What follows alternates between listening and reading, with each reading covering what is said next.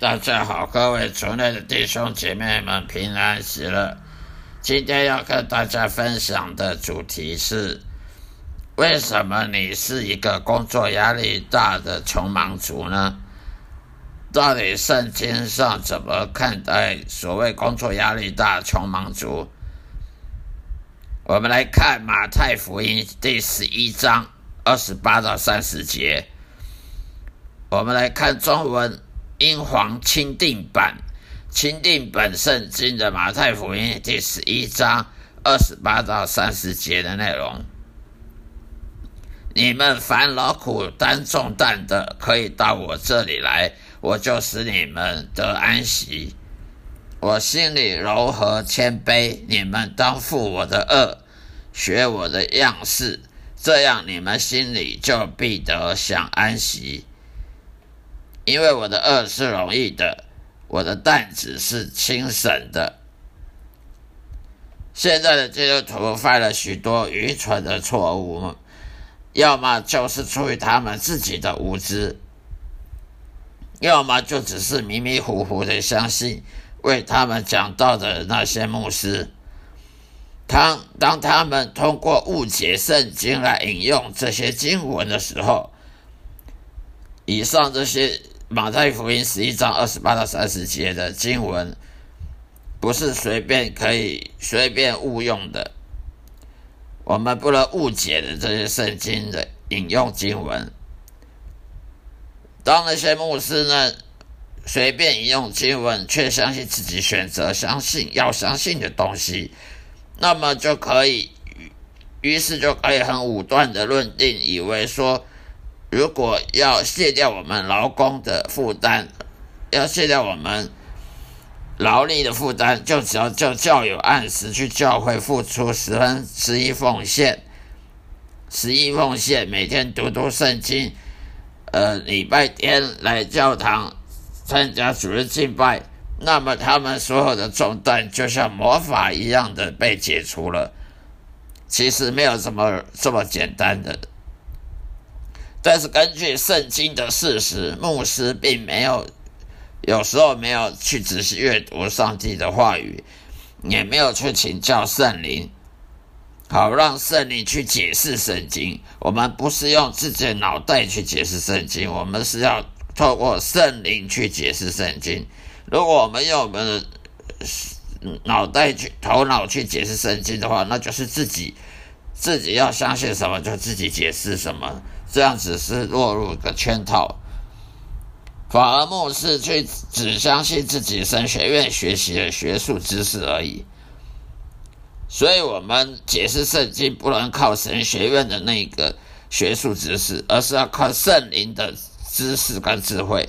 如果你解释圣经不是依靠圣灵的解释的知识智慧的话，而是靠什么神学院呐的神学家的。的判断的话，那我们就不是因信称义，我们是因相信神学家而称义了。当耶稣基督允许任何有劳碌奔波、重担的担重担的人来到神面前，他们就得到安息。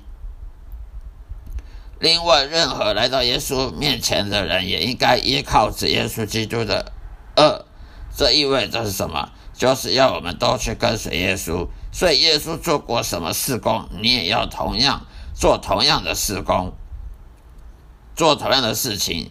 但首先，你必须愿意降服于神的旨意呢，谦卑的和他一起背着十字架来跟随耶稣。所以，当牧师无知的拒绝这样的圣经真理的时候，任何人都不能相信，并且保证他们的工作负担已经如同牧师的说法而减轻了。只有那些真正跟随耶稣做他的门徒、做门徒该做的事情的时候的真的基督徒，才能如此减轻他的负担，才能找到安息。如果你是做自己想做的事情的时候，那个负担并没有减轻。只有做门徒该做的事情的时候，这个负担才会减轻，才会得到安息。否则，你的生活仍然依旧是不变的，如同外交人士一样，教友仍然被迫在事业的重担下呢，屈服于魔鬼的迫害跟欺骗，得不到上帝的祝福。难怪有这么多愚蠢的基督徒们说，当他们因为圣经并不能帮助他们去解决问题而感到沮丧的时候呢，反而对上帝的失去信任，反而怀疑了上帝存在，反而怀疑圣经的正确性。我们这个必须要好好很小心的解释圣经，是要很小心的，不是随随便便自己看一看就可以解释，不是靠什么神学教派，这个某个神学家神学院的教派是这样解释，另外一个神学院的教派是另一种解释，难怪人家说五种教派就有神五种不同的神学解释。我们都不是靠圣灵去解释圣经，而是靠什么教派的神学院？每个教派有自己独立的神学院，它的解释方式呃不一样。难怪我们看圣经会看错，会会误导。如果是我，如果我们顺服圣灵的话，应该就只有一种解释啊。如果我们都是顺服同一个圣灵，那应该解释是同样的。为什么会？五种教派，五种不同的解释呢？那可见我们就是因神学教派、因教会的教派而称义，而不是因圣灵信仰、因顺服圣灵而称义的。那不是很很很矛盾吗？